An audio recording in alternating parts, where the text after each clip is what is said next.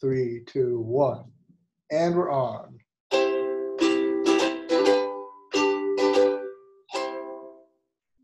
Hello, everyone. Welcome to Bedtime English. 大家好，欢迎收听睡前英语，我是 JJ。我是 Benji。嗯，今天的节目呢，我们来继续给大家讲上一次没有讲完的故事《公鸡与狐狸》。那我们上一次讲到哪里了呢？上一次呢，狐狸说所有动物都可以和平相处了，然后呢，想让公鸡给它一个拥抱。嗯，好的，那我们就继续讲故事吧。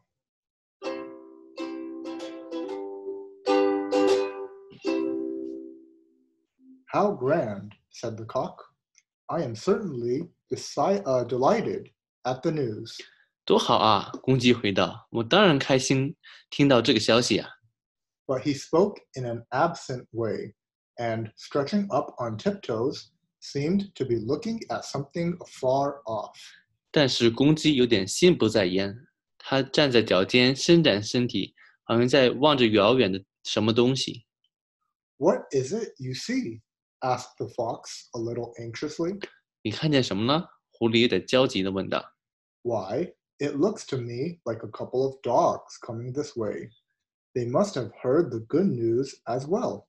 我好像看见两只狗朝这个方向跑来，它们一定也是听见这个好消息了。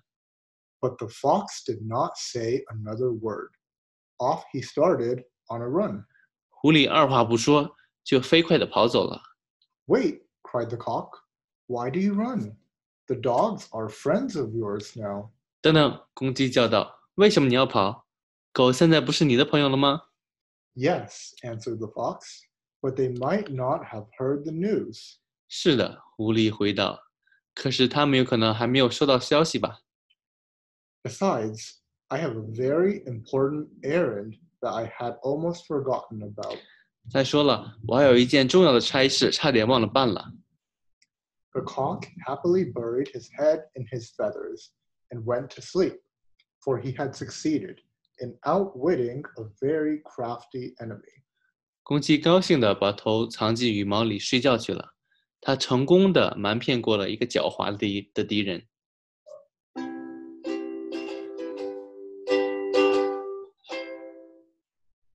好的，那么我们今天来看看今天的重点语句吧。我们今天学的第一个单词是 feather 羽毛， feather。羽毛， Goldfish do not have feathers. 金鱼没有羽毛， Goldfish do not have feathers. 金鱼没有羽毛， Most birds have feathers. 大多数的鸟都有羽毛。 Most birds have feathers. 大多数的鸟都有羽毛。我们学的第二个单词是 wait, 等待， wait, 等待， wait for me, 等等我， wait for me. 等等我， I cannot wait for my birthday. 我等不及我的生日， I cannot wait for my birthday. 我等不及我的生日。我们学的第三个单词是 important, 重要的， important. 重要的， Going to class is very important. 上课非常的重要， Going to class is very important. 上课非常的重要。 What is most important to you? 什么对你来说最重要？ What is most important to you? 什么对你来说最重要？我们学的第四个单词是 errand, 差事， errand. 差事。 I have many errands today. 我今天有很多差事要办， I have many errands today. 我今天有很多差事要办。 This is a difficult errand. 这个差事非常难办， This is a difficult errand. 这个差事非常难办。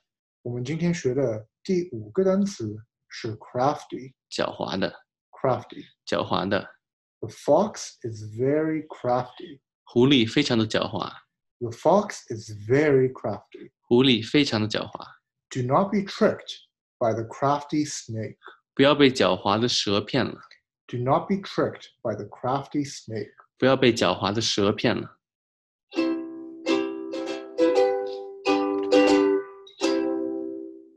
嗯，Hmm, 好的，朋友们，那么今天的故事就讲到这里了。